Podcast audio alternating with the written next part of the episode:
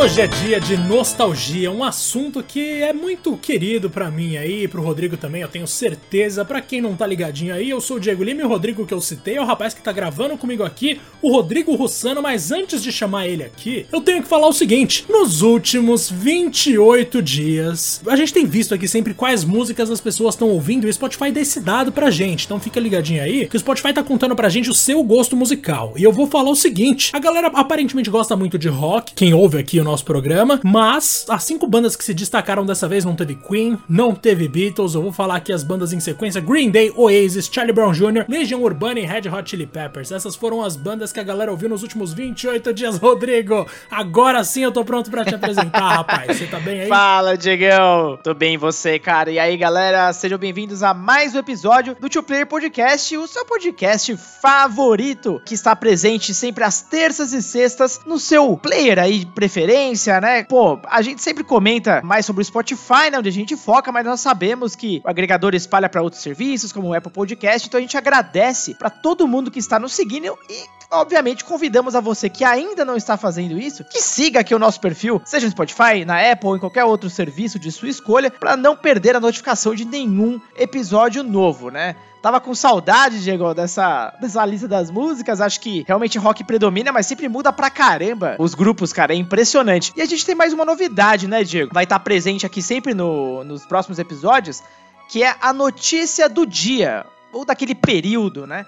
Onde se passou o nosso episódio. E hoje, precisamente aí no dia 22 de outubro, estou falando isso às 10h51 da noite, a gente tem uma notícia aí um pouco, um pouco interessante, né? Veja bem, É, o senhor Alex Hutchinson, espero que eu tenha falado corretamente o nome dele, que é aí, se auto-intitula o diretor criativo do Google Stadia. Ao que tudo indica, ele é um cara ali que direciona os estúdios a produzirem jogos para plataforma, né, dentro ali da estrutura do, do Stadia, que para quem não conhece, é o serviço de jogos per nuvem do Google. Ele diz o seguinte, meu amigo Diego, ele acha fazendo, parafraseando aí o que tem acontecido com música em transmissões ao vivo, que os streamers deveriam pagar uma licença para os desenvolvedores para transmitir os títulos que eles jogam, cara. Ou seja, vamos supor que você, Diego, vai lá, abre teu canal na plataforma lá de streaming de sua preferência, começa a streamar o jogo, você em teoria comprou o game normalmente, qualquer, seja na, na PlayStation Store, na, no Steam, etc, e tá jogando teu joguinho. Mas ele acha que você ainda tem que pagar uma licença pra desenvolvedora para você poder transmitir esse jogo, poder fazer qualquer conteúdo ao redor disso. E cara, não sei o que você acha, mas pra mim é impressionante como isso mostra que o cara tá completamente desconexo desse mercado, É, né? ele aparentemente não entende uma coisa básica da vida hoje, que é a publicidade que qualquer streamer dá pra um jogo, mano. Ou vamos olhar aí o Among Us, por exemplo. Se não fosse a galera ter se juntado pra jogar esse negócio, ninguém teria ouvido falar Exato. em momento algum, porque o jogo não é novo, o jogo é de 2018. Mano, mas foi juntar um pessoal ali que é mais conhecido pra jogar, que outras pessoas entenderam o que tinha de positivo ali, viram aquilo e foram pra cima. Aí entra aquela questão que ele fala aqui que em, em algum momento quando as distribuidoras pensarem, tipo, perceberem que elas podem cobrar por isso, não sei nem se legalmente elas realmente podem, mas talvez possam, já que ele falou aqui, que isso vai passar a acontecer. Mano, mas é um movimento tão idiota. Tipo, imagina, principalmente pra estúdio pequeno, imagina quão prejudicial seria se as empresas grandes fizessem isso, considerando o sucesso que estúdios pequenos fazem hoje, sendo que eles nem são o foco de tanta gente, velho. Ou os streamers, ou ele entende que os streamers são fundamentais nesse processo de popularizar uma propriedade intelectual, por mais que eles não tenham pagado pra ter os direitos de ganhar dinheiro em cima disso, porque acho que esse é o argumento do Alex, né? Mano, por mais que os streamers não tenham esse direito no sentido tradicional da coisa de direitos autorais, caguei. Tipo, eles precisam disso, mano. Eles precisam disso muito mais do que precisam de qualquer outra coisa pra galera falar de novo dos jogos deles, velho. Ah, esse cara tem a mínima noção do que ele tá falando e eu achei muito engraçado que a Devolver Digital, a nossa querida, Sim, ela fez dois tweets em sequência muito engraçados. O primeiro era sobre o Disc Room, que é um jogo que eles publicaram, né? Eles falam no primeiro tweet: Disc Room pode ser streamado sem qualquer cobrança.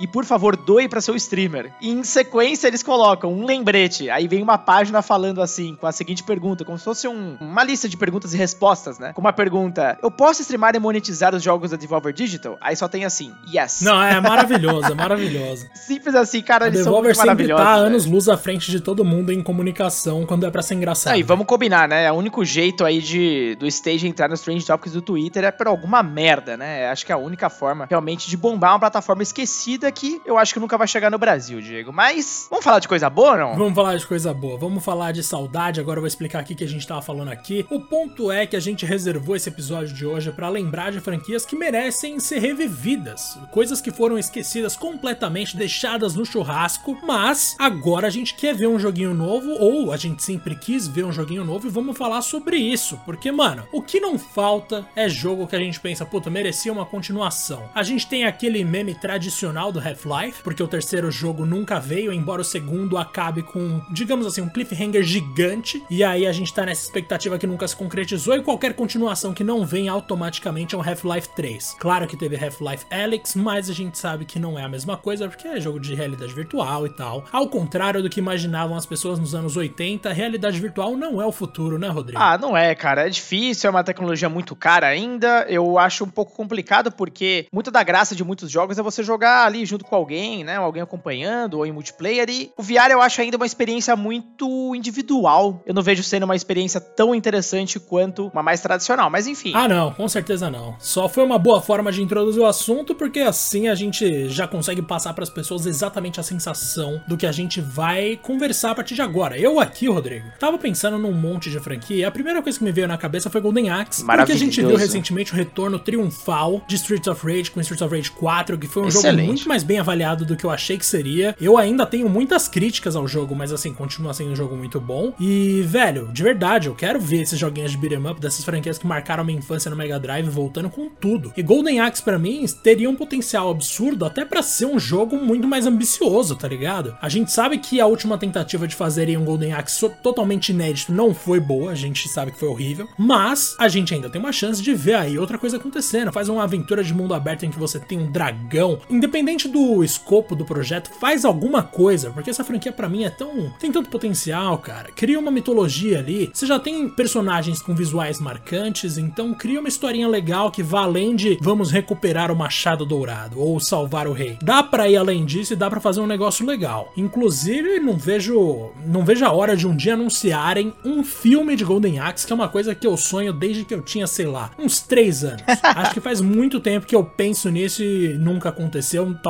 nunca vá acontecer, a menos que eu mesmo, Rodrigo, pegue uma grana e vá fazer esse filme. Cara, a verdade é que se a SEGA quisesse, era só entregar o projeto para a mesma produtora do Streets of Rage. Eles já têm a forma de sucesso. É um jogo que não tenta inventar muita coisa, né? Apesar de ele ter suas novidades, ele tem uma atualização visual muito bacana, né? Super atual. Foi até curioso você citar o Golden Axe, porque a SEGA, comemorando 60 anos, ela soltou na Steam um protótipo cancelado do Golden Axe, né? Golden Axed, que eles até brincaram. Foi um último relampejo de vida, né? Da, da série. Não foi pra frente o projeto, dá pra ver por quê também. Eu vejo na forma do Streets of Rage 4 algo de sucesso. Eu acho que a base já tá ali, entendeu? Como você disse, Golden Axe ele já tem até uma ambientação muito mais interessante, né? Visualmente falando, muito mais possibilidades, inclusive. Eu queria ver algo assim, cara. Eu acho que não precisa inventar muita moda, não. Eu quero dar porradaria com os amigos, cara. É isso que a gente sente falta, velho. Exatamente. Só acrescentem, por favor, um botão de defesa, que para mim fez muita falta em Streets of Rage 4 e não tem por que não ter. E também acrescentem um sistema de contra-ataque. Seria sensacional. Com essas duas coisas, para mim, Streets of Rage 4 seria ainda melhor, velho. E olha que eu já gostei bastante do jogo. Mas além de Golden Axe, tem outras franquias ali dos anos. Bom, Golden Axe é dos anos 80, na real. Final dos anos 80, que foi quando saiu pra arcade, depois veio o port para Mega Drive. Mas, ali entre 80 e 90, a gente viu muita coisa boa surgindo, né, Rodrigo? Inclusive, o nosso queridíssimo Breath of Fire, que é um tipo de RPG que acabou se perdendo com o tempo, né? A franquia foi perdendo cada vez mais força, em grande parte, acredito, porque a mitologia não é lá essas coisas. Mas agora que a gente tem aí o retorno da Square com Final Fantasy, que é uma franquia que se recuperou depois do 13, o que já parece muito absurdo, porque o 13 foi um grande fracasso, mas a gente viu a Square se recuperar de Final Fantasy 13 e Final Fantasy 15 com um bom set remake. A gente tá na expectativa pro 16, que promete ser o jogo mais violento da história de Final Fantasy. E agora seria legal a Capcom reagir com algo à altura, já que a Capcom tá revivendo franquias com maestria, né, Rodrigo? Sim, sim. A Capcom tá sabendo dar uma lição aí pra geral, como fazer um remake. E é engraçado, né? O Breath of Fire entra numa série de, de, de jogos que perderam a relevância, principalmente depois da época do, do Mega e Super Nintendo, né? O Breath of the Wild não conseguiu retornar com força no PS2, por exemplo, onde teve seu último grande jogo. Teve uma morte horrível com o Breath of the Wild 6, que é um jogo mobile online que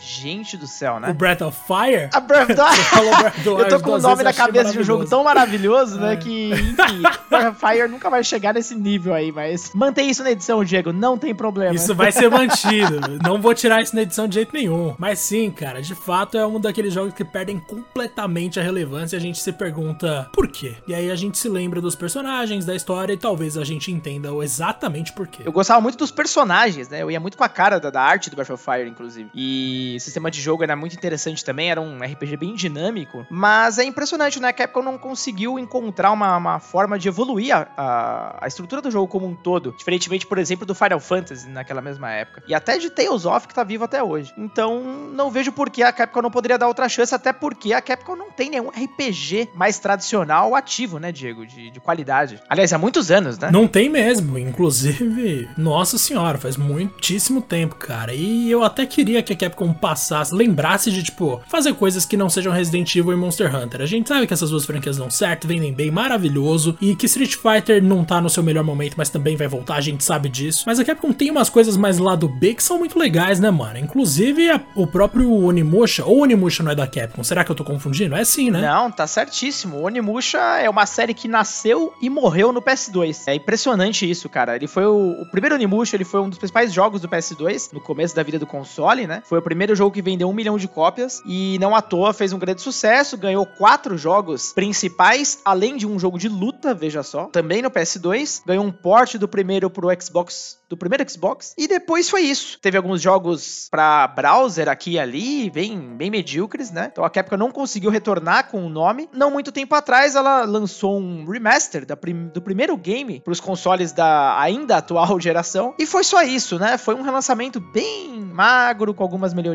aqui e ali, porém foi só o primeiro jogo. Aparentemente ele teve boas vendas, viu, Diego? Que é uma surpresa, né? Dado que, sei lá, frente a outros relançamentos que a gente teve aí num passado recente, é o mais pobre deles. E ainda assim mostra que a galera tá querendo o retorno da série. Então, isso só me leva a crer que há uma esperança. Cara, imagina um novo Onimusha na engine, por exemplo, do Resident Evil, velho. Imagina isso, exatamente. Nossa senhora, mano. Não tem como a gente não querer um negócio desse. Inclusive, acho que a Capcom vai continuar sendo o nosso tópico aqui, velho. Porque simplesmente eles têm tanta franquia. Empresa antiga é difícil por causa disso, né? Nossa Tirando a Activision, senhora. que nem conta, porque se a gente for falar pra Activision reviver os jogos do Atari e vai ser uma lista infinita, a gente tem aqui também o Mega Man X, mano mano. Que é mais um jogo da Capcom que, tipo, vem de uma série que é muito famosa e foi completamente esquecida. E eu realmente acredito que tava na hora de mudar completamente o estilo de Mega Man, velho. Assim, radicalmente mesmo, tá ligado? Sai. Primeiro que o Mega Man 11, que é de plataforma, que foi lançado recentemente, é legalzinho, mas a gente viu que já tá batido, apesar de todas as melhorias. E Mega Man X tem um potencial narrativo que é muito grande, mano. Sem contar que o X8, que eu acho que foi o último, acaba num momento que é crucial pra construção da narrativa do negócio. Que é justamente quando você pensa, eita, estamos nos aproximando ali de Mega Man Zero, se eu não me engano, vem depois cronologicamente. E, mano, eu queria muito ver o Mega Man X voltando de alguma forma, nem que seja por meio de um remake, mas eu abriria totalmente as possibilidades ali. Eu sairia do esquema de 2D, por exemplo. Eu queria ouvir vozes ali com os personagens, porque eu realmente acho que o mundo de X é muito mais interessante do que outros mundos de Mega Man. Cara, é interessante, mas eu acho que tá bem claro que a Capcom não sabe o que fazer com a série. A série X, pelo menos, né? O X7 foi esse jogo que talvez você queria, que mudou muita coisa. Foi o primeiro que adicionou ambientes verdadeiramente 3D, mas, nossa senhora, é muito ruim, muito ruim mesmo. É arcaico até. E é engraçado, porque não era uma época onde já 3D não tinha se provado. Muito pelo contrário, né? Foi a Capcom com sua incompetência. E depois o X8, apesar de ter modelos poligonais, ele voltou pro gameplay totalmente 2D. Só que aí virou um troço medíocre, né?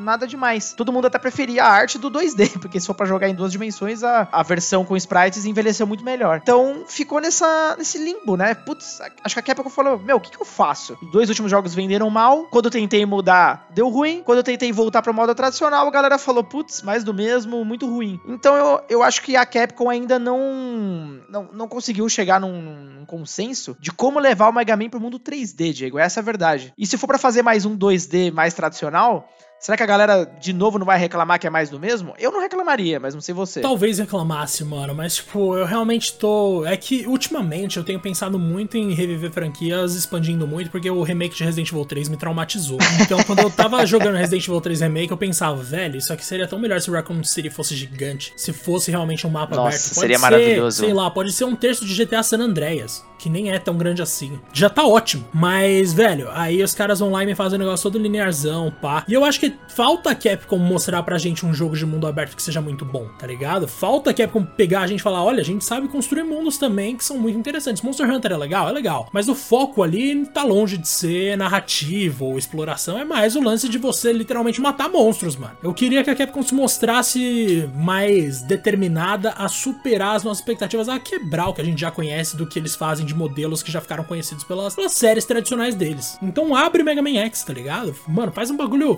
futuristão que vai ser da hora com mecânicas novas. Faz. Nem que tenha, sei lá, algum tipo de multiplayer online, qualquer coisa do tipo, mano. Só tenta melhorar o bagulho, porque eu quero ver o X e o Zero juntinhos, jogando tudo aquilo, revivendo toda aquela jornada ali. Eu refaria do X1 pra contar um jogo com uma história legal. Cara, e é engraçado, né? Porque não à toa a Capcom é a empresa que a gente vai mais mencionar aqui. E ela tem sérias dificuldades, né? De, de trazer algumas, algumas suas séries de volta à boa, à boa forma. Não só revivê-las, mas recuperar a, a boa estima delas. E por último, a gente tem aqui o Dino Crisis, é um outro grande exemplo, né? A gente já falou bastante sobre esse Caramba, game nossa senhora. recentemente, principalmente o Dino Crisis 3, essa coisa maravilhosa, né? Que- Quem, quem acharia que é uma ideia ruim colocar dinossauros no espaço, cara? Claro que é uma boa ideia. Desde ali, a Capcom não, não tentou absolutamente mais nada, só teve alguns relançamentos do primeiro game. Cara, a engine do Resident Evil tá aí pronta. Por que não um remake do primeiro, cara? Qual a dificuldade? O que, que você acha que deve estar impedindo a Capcom de retornar com essa série? Imagino que seja o Dino Crisis 3, né? Eu falei isso naquele outro episódio que a gente fez dos piores jogos de franquias boas, inclusive escutem, é muito bom. E pra mim só pode ser isso. Eles pensam, não, depois do 3 a gente não pode sonhar com outra coisa. Mas os próprios caras da Capcom já falaram, mano, se a galera quiser, se a galera pedir, a gente vai fazer. Igual eles falaram de Resident Evil 3 Remake. Mas aí a gente lembra, eles realmente fizeram Resident Evil 3 Remake. E aí é um problema, então. Porque a galera nem lembra do terceiro jogo, né? Eu acho que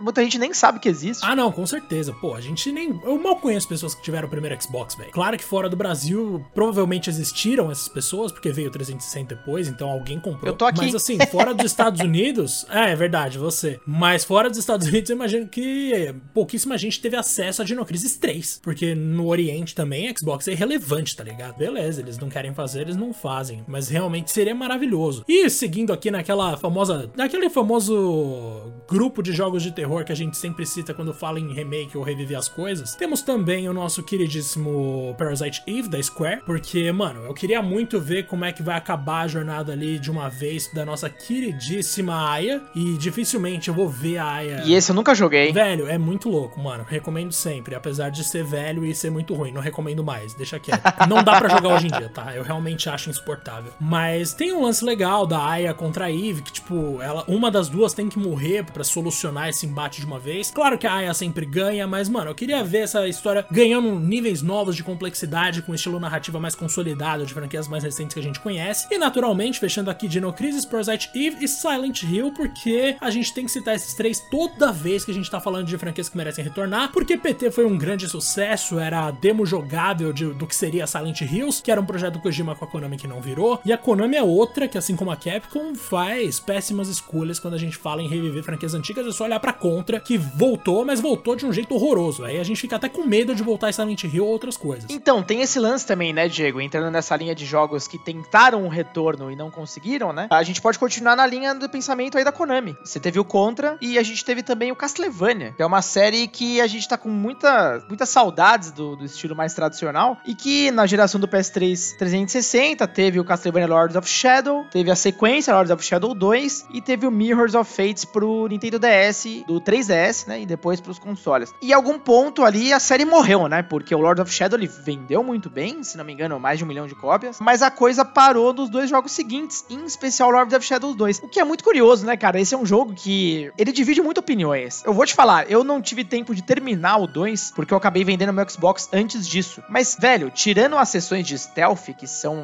assim, uma coisa horrorosa, né? Não sei por que, que aquilo existe. Eu tava adorando o Lord of Shadow 2, cara. Eu tava gostando pra caramba, te, te juro. Eu tava gostando muito, muito mesmo. Ele lembra muito da essência dos Metroidvania. Só que aí depois teve esse do 3DS, que é um jogo até bem medíocre, e nenhum dos três foi feito de fato pela Konami, né? Tem esse lance também. E depois a Konami simplesmente, acho que entendeu que a série já não era mais relevante. E aí, cara, é isso mesmo? Cara, não tem como ser isso mesmo, sabe? Tipo, a gente conhece tantos personagens, a gente já se acostumou com os Belmont, com a porra do, do Alucard, velho. De verdade, assim, eu quero muito que eles se toquem. Ou, oh, isso aqui tem um potencial, de novo, né? Potencial narrativo é uma coisa difícil pra empresa velha entender. Parece que eles têm aquela cabecinha ainda de que jogo tem que ser divertido e ponto, tá ligado? Não precisa ser mais nada do que isso. Quando na real a gente tem tantos jogos que provam o contrário. The Last of Us 2, para mim, durante metade do negócio eu joguei sem vontade alguma. E mesmo assim eu continuei porque a história era muito boa. Mano, você vai me falar que você não consegue contar uma história decente com vampiros super poderosos e caçadores de vampiros milenares? Tipo, sério que você acha que não dá para fazer nada com a história de Castlevania? Lógico que dá. Mas eles têm preguiça de pensar. É, assim como dava para fazer fazer uma coisa muito melhor com Resident Evil 3, vou lembrar de novo. É impressionante, assim, como a empresa velha parece resistente à transformação do mercado. Tipo, porra, aprende com a Nintendo, tá ligado? Eles mantêm esse conceito de que sim, o mais importante para eles, pra Nintendo, por exemplo, continua sendo diversão, mais do que propósitos artísticos e tal, mas a história começou a ter um pouco mais de atenção. A gente tem uma historinha legal até em Breath of the Wild, pra, pelo menos pro padrão de Zelda. E Super Mario Odyssey tem até uma viradinha no final ali, que é uma piada que eu adoro, que é quando o Mario não não faz o que ele sempre quis fazer. Preciso muito que essas empresas se toquem que dá pra fazer alguma coisa melhor. Mano, Breath of Fire, velho, só, é só você pensar nessa franquia. Com certeza eles conseguem criar uma história decente para aquele universo. Não tenha dúvida. O Castlevania é muito rico, né? E é engraçado porque Castlevania é uma série que, bom, eu particularmente, eu amo o modelo Metroidvania e é um modelo que para mim não precisava mudar nunca. nunca. Eu sou apaixonado por qualquer Castlevania desse estilo. A geração DS teve vários deles e, nossa, eu joguei e terminei todos, eu acho maravilhoso. E quando foi pro Lord of Shadow para virar um jogo de ação muito mais influenciado aí talvez por God of War e similares, eu fiquei um pouco pé atrás assim, porque essa parte da exploração ela foi perdida no primeiro, né? Mas ainda assim virou um jogo bom. O 2 ele tem mais exploração, eu me diverti pra caramba, eu gosto muito da, do sistema de evolução dele, ainda que de novo essas sessões de selfie sejam horrorosas, mas eu acho que não tava tão ruim. Só que aí é foda, né? Você não tem como ir contra as vendas. Enquanto o primeiro jogo, acabei até de ver aqui o confirmar essas informações. O primeiro jogo vendeu mais de um milhão de cópias cópias. O segundo não vendeu nem meio milhão de cópias, né? Então, assim, é uma queda, nossa senhora, vertiginosa. E passou uma mensagem pra Konami, a galera não tava gostando desse gênero. Como a Konami também começou a entrar naquela fase horrorosa, que ela não conseguia mais desenvolver jogos de qualidade, parou, inclusive, de fazê-los, né? Eu acho que o mesmo aconteceu com Castlevania, ficou lá no gelo, uh, a gente teve que recorrer ao Igarashi com o Bloodstained, que é basicamente Castlevania, o Metroidvania, né? E é isso, sabe? Eu acho que talvez por muito tempo, inclusive, Diego, a não ser que role uma mudança de mentalidade muito forte na Konami, aparentemente Bloodstained vai ser o jogo que vai uh, preencher esse vazio pra gente aí, cara. Pois é, é verdade, né? A gente teve essa opção que surgiu um tanto inusitadamente para mim, pelo menos, porque foi um negócio que tiraram do nada. E apesar de ser uma clara cópia, continua sendo algo muito bem-vindo, como a gente já falou de Blazing Chrome, que, velho, é essencialmente outro jogo que a gente já conhece, mas é muito melhor do que aquele jogo que a gente já conhece, então é uma cópia permitida. Rodrigo, por mim a gente começa já a finalizar nossa conversa aqui, a menos que você tenha muitos outros jogos para citar, porque a gente já passou de 25 minutos de conversa. Eu nem acredito, mano. Como assim? Tipo, parece que a gente começou a gravar agora há pouco. Cara, falar de coisa legal vai rápido. É, né? Nossa senhora. Eu vou só citar mais algumas franquias aqui que é rapidamente, assim. É, vamos a, aos, aos honorários aí. Né? Exatamente. Né? Depois de Chrono Trigger e Chrono Cross, a gente precisava de alguma outra coisa pra, pra galera pensar, não, realmente Chrono é digno dessa, desse novo jogo aqui. Porque Chrono Cross dividiu muita gente. Então, por que eles não tentam de novo? Apesar de ter dividido muita gente, gente, o Cross ainda ficou ali entre os jogos que muita gente lembra com muito carinho do PS1. Então solta um terceiro Chrono aí, gente. Não vai custar nada. Talvez seja uma bosta, mas a gente tá disposto a correr o risco. Ou pelo menos eu tô. E talvez um remake do primeiro Chrono Trigger com visuais um pouco melhores, assim, tipo, pode manter todo aquele estilinho visual, mas talvez com melhores texturas. E não, não, eu quero tudo refeito mesmo, dane-se. E também Burnout, que é uma. Mano, eu não sou um grande fã do gênero corrida, mas com certeza eu jogaria um novo Burnout se saísse, assim como eu jogaria um novo Death Jam, porque eu quero ver rappers dando a cara de rappers. É isso que eu quero ver, mano. É nossa, é sim, precisa. cara. Cara, eu queria muito um Burnout no estilo do 3. Como eu joguei aquele jogo, bicho. Sim, nossa senhora, é maravilhoso, mano. Sinto muito saudade. Bom, Diego, do meu lado, vai ter um peso muito forte da SEGA, né? Minha produtora favorita que tem destruído corações desde 1990. Eu vou destacar aqui dois, nossa, jogos que não retornam há muitos anos, inclusive. O primeiro é o Virtua Fighter. Nossa, como eu tenho saudade desse jogo de luta. Geral da comunidade de luta tem pedido retorno dessa série e há indícios, né, de que a SEGA está trabalhando em um novo jogo. Nos últimos meses a gente teve um evento especial da SEGA de 60 anos e a SEGA disse que sim, está trabalhando em um novo Virtua Fighter. Só que ficou uma coisa no ar, a gente não sabe ainda se é um Virtua Fighter 6 ou talvez um relançamento da última versão mais voltada para esportes, porque aparentemente vai ser o foco do jogo. Então é torcer aí, quem sabe, cara, já pensou Virtua Fighter rodando no PS5 ou Xbox Series X? Meu Deus do céu. Ainda no, no mundo do Virtua, tem o Virtua Tennis, que é uma série divertidíssima. Eu amo tênis e em jogos principalmente. Para mim, Virtua Tennis ele tem um balanço perfeito entre arcade e simulação. Então sinto muita falta, principalmente para multiplayer em quatro pessoas. Uma outra série mais tradicional da Sega tá ativa no momento, que é Phantasy Star, né? Que é Phantasy Star Online 2. Eu tenho muita saudade de ver o jogo, a versão RPG mesmo, cara. Phantasy Star mais raiz. Parou no Phantasy Star 4 do Mega Drive, nunca mais tivemos um jogo original da série. Talvez um ou outro título ali no Japão para celulares, mas assim, nada nada muito grande Nossa, eu ficaria tão contente de ver um título a nível de Phantasy Star 2 e 4, cara. Seria espetacular. Um queridinho que talvez das pessoas que escutam a gente aqui nem conheçam, mas que é o meu jogo favorito do Sega Saturn é o Burning Rangers. Já comentei ele aqui em episódios anteriores do Two Player, mas basicamente você controla aí um grupo de meio que bombeiros do futuro, tem uns jetpacks e tal. E cara, é muito louco isso. A explicação assim parece meio cretina, né? Mas ele é um jogo que puxava todo o limite do hardware do Saturn em 3D na época. Ele foi idealizado pelo Yuji Naka, né, que é um dos criadores do Sonic, e produzido pelo Sonic Team, que era sinônimo de qualidade naquela, naquela década, né? Então, é um jogo que eu recomendo para todo mundo ter saído. Ele ficou preso no Saturn, né? É um dos jogos que não saíram, não foram nunca mais relançados. Muito triste, velho. Quem sabe um dia. E por último, Diegão, não menos importante, tem um jogo da Square. Não sei se a galera vai se lembrar aqui, foi lançado originalmente no PS1, que é o Brave Fencer Musashi. Também já comentei dele aqui no Two Player, tenho quase certeza. E ele basicamente era chamado de Zelda da Square, não à toa. Era um jogo que misturava ação, aventura, mas ele também tinha toques de RPG, né? Diferentemente da maioria dos jogos da Square da época, ele era mais cômico, né? O personagem em si, o Musashi, ele era divertidíssimo. E depois a gente teve uma sequência no PS2 que foi terrível, é, destruiu todo o charme do jogo original e desde então a, a Square basicamente abandonou, né? Seria maravilhoso numa época onde a gente tá vendo surgindo alguns clones aí de Zelda, uns interessantes, como Genshin Impact, outros nem tanto, né? Talvez aí Immortals uh, Phoenix Rising, tô olhando para você.